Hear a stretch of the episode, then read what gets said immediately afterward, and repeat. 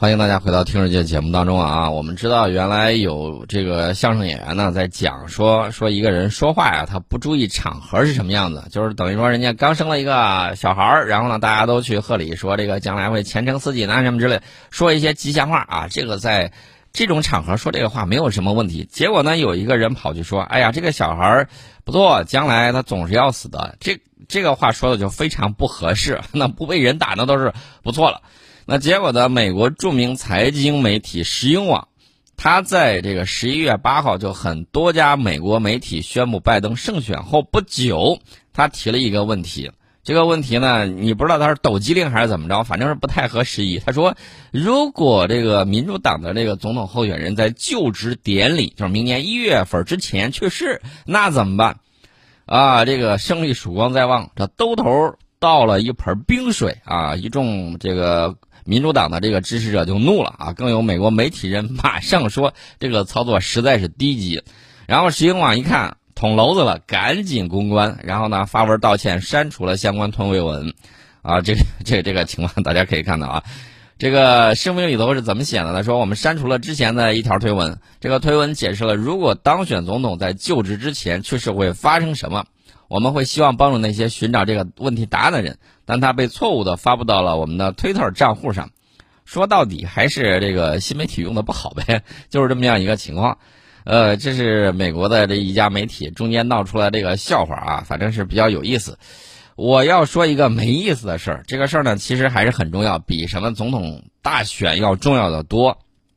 什么事儿呢？就是美国这个新冠病毒。这个新冠病毒是头号敌人，而不是他们甩锅的其他国家，也不是他们自己这个互相竞争的双方。美国，我看那一天的这个数据吓人啊，单日新增又超过了十一万例啊！我记得前几天有一次是单日新增超过十三万例，这个累计已经突破一千万例。一千万例什么概念呢？全球现在是超过了五千万例，它一千万例，它一家独大，占了五分之一。而且呢，他占了五分之一不说，还有个什么情况呢？就是美国住房和城市发展部长感染了新冠，啊，已经确诊了。九号的时候已经确诊了。他周一早上就出现了新冠症状之后，在这个沃尔特里德国家军事医学中心进行新冠病毒检测，检测结果呈阳性。声明说他精神状态良好，正在家中进行自我隔离。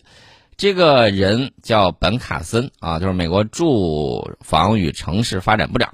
今年呢，四呃六十九岁，曾经是一名神经外科的医生。他在二零一七年呢，开始担任美国住房和城市发展部长。这是这个卡森。卡森在三号美国总统选举日当晚参加了现任美国总统的选举之夜聚会。这个白宫幕僚长马克梅多斯等与会者呢，几乎都没戴口罩。梅多斯随后感染了新冠病毒。另外还有两个消息呢，据说是往那个 CNN 透露说，特朗普的外部顾问博西的这个新冠病毒检测也是呈阳性的。博西负责主导特朗普选举之后计票的战役，啊，这是一众的这个情况。所以说大家可以看啊，这个新冠病毒大家还是要加强防护啊，这个出门戴口罩，公共场合戴口罩，这个不用多提醒，这个大家都知道。呃，至于说到这个现任防长 S. Paul 职务被终止。大家看他炒鱿鱼，也不是炒了一个两个的啊！有一个我记得印象还很深，正在那儿讲话呢啊，然后呢背后有人给他指了指，说看背后电视机，电视机上有新闻，你被解雇了，啊，把人给气得够呛。这个埃斯珀作为国防部长，为啥被这个解雇了呢？我觉得是有原因的，因为据说啊，这个埃斯珀跟特朗普关系紧张由来已久。事实上，埃斯珀几周之前已经准备好辞呈，想要体面的退出。呃，大家可能会问，这个埃斯珀之前是干嘛的？他之前曾任曾经担任过美国陆军部长。二零一九年七月二十三号的时候，他宣誓就任美国国防部长，距今不满一年零四个月。任期的时候，呃，他这个任期跟克林顿时期那个首任国防部长莱斯阿斯平相差无几啊。这是。他的这个任期，呃，阿斯平比他还糟糕。阿斯平在位只有一年零两周，这是自尼克松政府以来任期最短的国防部长。接下来就数这个埃斯珀了，一年零四个月啊，这个时间稍微长一些。那么接替的这个人米勒，曾经是美国陆军军官，现在就任美国国家反恐中心主任之前，曾经在美国国家安全委员会担任政策官员。此前呢，他一直在伊朗问题、与叙利亚以及伊拉克战争有关的反恐问题上，给特朗普政府呢提供政策建议。这是这个情况。据说啊，从二零一九年上任以来，埃斯珀一直在多方面跟特朗普发生分歧。呃，这个按照 CNN 的说法，是他被解雇的最重要的原因。比如说，之前特朗普此前一直对乌克兰总统泽连斯基施压啊。顺便说一下，泽连斯基也感染新冠病毒了，然后用对乌援助要挟乌方调查竞选对手拜登之子在该国的黑料。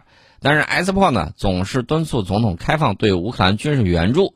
呃，这是主要政府官员之一。而对于特朗普计划从叙利亚完全撤军的问题，埃斯珀同样持不同意见。大家可能会问，为啥要持不同意见呢？我们待会儿再说。我们还有一个事儿要给大家说完，就是今年六月份，美国各地因为黑人男子呃那个弗洛伊德之死，就是 I can't breathe 啊，我不能呼吸，爆发了大规模抗议示威。当时呢，特朗普曾威胁要派遣军队平息。但是他这个国防部长埃斯珀公开反对部署军队处理反种族抗议活动，这就引发了特朗普的极大不满。换句话说，特朗普指挥不动他的军队，但是名义上，美国总统是美国三军总司令，啊，指挥不了。你说这个要这个下属干什么呢？然后呢，还有一个分歧，什么分歧呢？今年七月份的时候，五角大楼公布了一项新政策。禁止军事基地等国防部所属建筑悬挂南方联邦旗帜，这要回到南北战争的这个问题上了。那么特朗普呢一直对此表示反对，他说悬挂联邦旗帜是言论自由，所以大家从综合各方面的情况看啊，总统和国防部长之间关系非常不和睦。呃，现在我要给大家说为什么会是这么样一个情况。重点呢，其实在哪儿呢？重点其实就在于。我们看伊拉克战争也好，阿富汗战争也罢，这都是美国军方在那儿刷资历的一个重要的途径。而且呢，大家也知道，在这个里面，他们曾经投入了巨大的这种资源啊，据说几万亿绿条子都打没了。那这个里面挣钱、刷资历、升官发财，好处你说不干就不干了，然后说撤军，从叙利亚撤军不玩了，那。你说人家怎么去刷资历，怎么样去挣钱？我们知道，现在美国军队在叙利亚依然保护着一个叙利亚油田，源源不断的给他去抽油卖钱，这个大家也都看到了。所以说呢，这个利益大于天呐，这是美国军方跟这个美国总统之间有一定的这种博弈。美国总统呢，当然是希望做战略上的事情，什么事情呢？就是战略收缩，收缩完了之后，把拳头攥回去，咱攒足劲儿了再打出去更有力量。但是呢，尾大不掉啊，他很难指挥得动，所以说呢，就是美国军方利益之争和美国总统之间有了矛盾，有了矛盾之后呢，也就是在美国各大主流媒体预测拜登胜选后的第二天，特朗普直接说 “You are fired”，直接给解雇了啊！这现在美国小孩都会特朗普的这句名言啊，你被解雇的啊，然后呢，就这个 到处去喊。呃，而且呢是对着特朗普去喊这个事儿就比较有意思。我估计除了这个埃斯珀之外，恐怕还有更多的人被炒鱿鱼。开除他可能仅仅只是一个开始，预计会有更多的美国国家安全高官成为特朗普的火力目标。那么接下来的这两个月时间，我估计你会看到巨大的这种人事变动。呃，当然了，他这这个东西也会成为谈判的筹码。至于他怎么去弄啊，是别国内政。我知道大家都是充分抱着，呃，看戏的心啊，看热闹不嫌事儿大。有很多人真心希望想看现任总统翻盘，为什么呢？就是我刚才讲的，第一，看热闹不嫌事儿大的；第二，就是想看看这几天吹民主党这个当选的这个人最后怎么收场。其实我知道大家内心都是那个表情包啊。表面上都在想一回事儿，内心心里头大家都 都都在期待另外一回事儿。而且我告诉大家，大家看到美国大选这个乱七八糟的时候，你就会看到世界上好多地方好像似乎平静了。乌克兰现在也不闹腾了，然后那个叙利亚局势好像也稍微稳那么一稳了，然后这个伊拉克好像也是有点偃旗息鼓的意思。各地的这个乱局呢，好像。马上就要熄火的这种状态啊，包括在我们国家，我们也会看到。但是呢，大家综合分析一下，你会认为到底谁才是世界的乱源？这个应该能够看得很清楚吧？弄乱别人，自己，呃，哪惯洪水滔天，这是他们一贯的这种策略。我们在这儿呢就不多讲了，只能说他们现在这个情况呢就是这样子的情况。然后呢，这个拜登一点儿都不急呀，一点都不急。然后人家现在正在干什么呢？我觉得在预热。为什么在预热呢？他现在呼吁民众戴口罩，我觉得这是一个正确的事情。他说：“我到明年一月才能就职，恳求你们，这个赶紧把口罩给戴上。”他说：“在疫苗被生产之前，戴口罩仍然是对抗新冠疫情最有力的武器。”在这一点上，我还是认为这个怎么说呢？就是按照科学的方法去抗疫，这是正确的这个事情。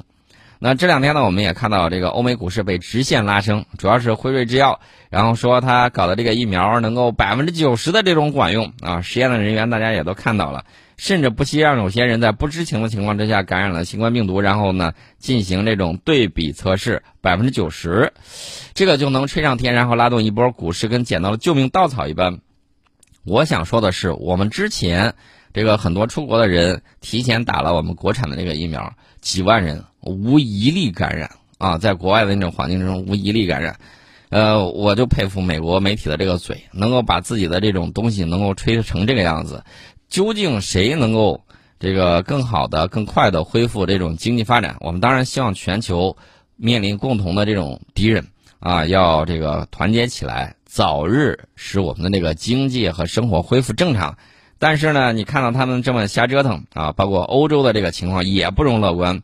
不管是法国还是德国这两大经济引擎，呃，他们的这个表现呢，现在真的是不太乐观。大家如果关心的话，可以去看一下这个有旅欧的一些呃人士，他们近距离的这种观察的这种情况，你大概了解一下，你就知道他们现在的这个情况有多么的这种危急。因为第二轮他们的这个封城啊，形同虚设；这第三轮的这个情况呢，也不容乐观。而且呢，这个医疗。呃，尤其是有一些医疗资源可能面临着这种非常急迫的这种情况，但是大家聚会的、聚餐的、什么开 party 的就特别的多，这个还是要不得的。而且他们说封城一个月，我记得德国和法国先后宣布，一个月之后也也该到他们的传统节日了。大家觉得他们憋了一个月之后会有什么样的反应？十二月份，其实我最担心的恰恰是十二月份，尤其是十二月底的那一阵儿，会有什么样的情况？还不得而知啊！这个还是要注意，一定要做好防护，共同去抗击疫情。我们接着下来呢，要跟大家推荐一个郑州恒大云溪啊，建筑面积呢是一百一十平到二百五十四平，中原中路主城区真装大平层，新中式传世大宅，盛大认筹，全程珍藏。六六零六四个九，六六零六四个九，六六零六四个九，欢迎大家呢这个打电话咨询一下。书归正传的啊，我们刚才说到了这个美国现在的这个情况啊，大概就是这个样子。呃，这个拜登呢也说了，我恳求你们戴上口罩，为了你自己，也为了你的邻居。戴口罩不是一个政治声明，他能让国家团结起来啊。看来这个是确确实实冲着懂王不懂的这个地方呢，然后呢再发力，再发招。那么，美国现在新冠肺炎确诊病例已经超过了一千万例，一千万例啊，这个还是很吓人的。那么他的这个抗疫情况呢，当然是他们要自己通力去进行。我再说一下一个世界上现在发生的一个事儿，这个事情呢，呃，关系到冲突的双方，什么地方呢？在亚美尼亚，亚美尼亚境内就是靠近阿塞边啊阿塞拜疆边疆地区，这个有一架俄军的米二十四武装直升机，九号下午的时候被便携式导弹给击落了。这个事件呢，造成两名机组人员死亡，一人受伤。事发之后不久，啊，这个大家都在纷纷猜测说，到底谁那么大胆子，然后把俄军的这个飞机给击落了？然后阿塞拜疆的外交部呢就出来认领此事。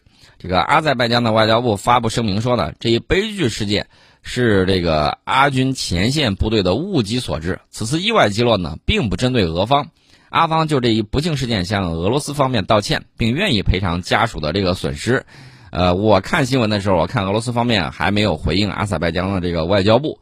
这个是当地时间啊，就是莫斯科时间，呃，十一月九号十七时三十分左右，呃，一架俄罗斯米二十四直升机在亚美尼亚共和国领土上的俄军第幺零二军事基地护送车队的时候，在阿塞拜疆共和国边境靠近亚美尼亚定居点这个耶拉斯克附近，遭遇地面单兵便携式防空系统的这个火力袭击，两名机组人员死亡，一名受了轻伤，被送往这个空军基地。这是俄罗斯外交部说的，这个米二十四是在战区之外亚美尼亚领土上空被击落的，这是相关的这个情况。那至于说这个纳卡的冲突仍然在继续，阿塞拜疆呢已经夺取了纳卡地区战略重镇舒沙镇，兵锋呢直指纳卡共和国的首府，呃斯捷潘纳克特。那么这个时候呢，我们看到这个俄罗斯有最新的一个消息啊，这个消息呢是今天早上我们看到央视新闻客户端讲到的，说俄罗斯总统普京、亚美尼亚的总理帕西尼扬，包括阿塞拜疆的总统阿里耶夫签署了联合声明。宣布在纳卡地区停止军事行动。这个普京在声明之中指出呢，他在九号的时候和亚美尼亚总理、阿塞拜疆的总统签署了这个联合声明，宣布在纳卡地区从莫斯科时间十一月十号零时起开始全面停火。阿塞拜疆和亚美尼亚的军事力量将停留在目前各自所在的阵地，在纳卡地区接触线和连接纳卡地区与亚美尼亚的通道之上将部署俄罗斯的维和部队。呃，普京强调呢，三国之间达成的共识将在公正的基础之上，考虑亚美尼亚和阿塞拜疆两国人民的利益，为长期和全面解决纳卡危机呢创造条件。这是相关的这个情况啊，大家也看到了，我们还是期待世界和平。那么，俄罗斯维和部队据国俄罗斯国防部的这个消息说，已经向纳卡地区开进，并准备展开维和行动。呃，这个维和部队呢，有一千九百六十人、九十辆装甲车和三百八十台各型装备组成，主要来自俄罗斯的中央军区。阿塞拜疆总统阿里耶夫表示，俄罗斯维和部队将在纳卡地区驻扎五年，如果阿塞拜疆和亚美尼亚没有反对意见，期满之后将自动延长驻扎。